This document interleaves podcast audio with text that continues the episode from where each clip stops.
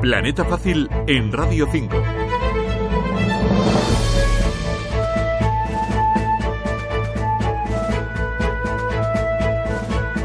Acabas de aterrizar en Planeta Fácil. Este es un programa en el que hablamos sobre las personas con discapacidad intelectual y del desarrollo. Y lo hacemos usando un lenguaje fácil de entender. Yo me llamo Simón Marco González y estás, ya lo sabes, en Radio 5, Todo Noticias, en Radio Nacional de España. Este espacio radiofónico está producido por Plena Inclusión España, un movimiento formado por 950 asociaciones que trabaja en todo el país por nuestros derechos, los derechos de las personas con discapacidad intelectual y del desarrollo, y también los derechos de nuestras familias. Hoy te vamos a hablar de un tema casi invisible, porque es muy poco conocido. ¿Sabías que miles de personas sufren restricciones en su día a día? Hablamos de límites físicos, farmacológicos o sociales.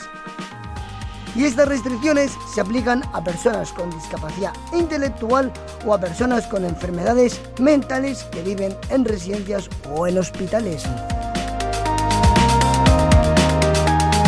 Se trata de personas que tienen reacciones físicas que pueden provocar daños a ellas mismas o a otras personas. Aplicar restricciones significa limitar la libertad de las personas que tienen estos problemas de conducta. Y estos métodos se suelen aplicar cuando se desconocen otras formas alternativas. Isabel Del Hoyo es la directora de Autismo Cádiz y tiene una larga experiencia de trabajo para conseguir reducir estas restricciones de las que os hablo. Isabel defiende un trabajo que se basa en la prevención. De este modo se pueden gestionar mejor la crisis de las personas con alteración de conducta. Y también así se aumenta su felicidad y bienestar. Todos estos cambios en, en legales y eh, que se están generando, que es de cajón, es que se estaban vulnerando derechos fundamentales de las personas, genera miedo, porque hay que, hay que acompañar de un paquete de medidas para que la gente, por un lado, se forme y vean que eso es que están vulnerando derechos y que hay otras formas de, de hacer las cosas. Desde la Fiscalía de Mayores y Discapacidad se lanzó a comienzos de 2022 una instrucción para reducir las restricciones que se emplean en residencias y hospitales. De este modo se busca un mayor respeto a los derechos y a la libertad de las personas que sufren las limitaciones de sus actividades. Algunos ejemplos de restricciones son atar a una persona a la cama o ponerle camisa de fuerza, pero también darles altas dosis de calmantes o aislarles en habitaciones. Y estas decisiones se toman muchas veces porque no se tienen en cuenta otras posibilidades diferentes que logran resultados parecidos. Porque hay otras maneras de aplicar contenciones. Así nos lo cuenta Cristina Olmeda y Natalia Díaz. Ellas son dos profesionales en la atención a personas con problemas de salud mental. Cristina y Natalia trabajan en un hospital de Girona, en el que se emplean nuevas estrategias que han conseguido reducir estos métodos de control de forma radical. Empezamos con este trabajo y sí que es cierto que teníamos personas pues, que se estaban aplicando contenciones simplemente para dormir mm. y con a lo mejor ¿no? 200 contenciones al año y que actualmente estamos a cero. ¿Vale? Entonces este trabajo es posible, ¿cómo? Pues formando a los equipos, ¿no? utilizando, bueno, conociendo muy bien a la persona, Uh, dotando ¿no? de estrategias a, los profesionales que están día a día con ellos y de, desnormalizando sí, ¿no? uh, esta, esta manera de trabajar ¿no? y esta manera de trabajar que no solo es uh, a nivel físico sino a nivel biológico y a nivel social ¿no?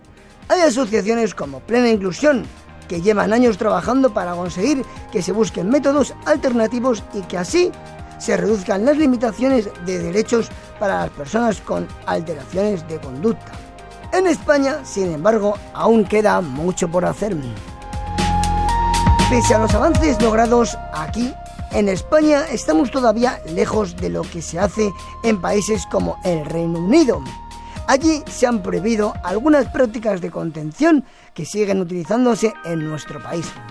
La directora de Autismo Cádiz valora la preocupación reciente de la Fiscalía, que como hemos dicho antes, ha mandado orden a todos los jueces para que impidan que con el uso de contenciones se puedan vulnerar los derechos fundamentales de las personas. Pero Isabel del Hoyo también pide que las organizaciones que apoyan a estas personas hagan una reflexión sobre los métodos que usan para poder hacer su trabajo respetando su dignidad. Está bien que, mm, que los propios jueces ¿no? se hayan tomado este, este papel como algo importante, pues claro, son, si no, ellos tienen responsabilidad en todo esto. Pero creo que las organizaciones tenemos que acompañar, tenemos que acompañar, tenemos que ayudar, tenemos que seguir concienciando de que es que no es que haya que hacerlo poquito a poco, es que estamos vulnerando derechos.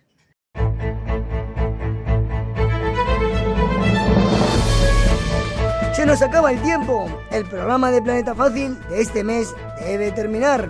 Ya sabéis que hacemos un programa de radio diferente que habla de las personas con discapacidad intelectual y del desarrollo. Si quieres escucharnos de nuevo, vuelve a sintonizar con nosotros un martes del mes que viene.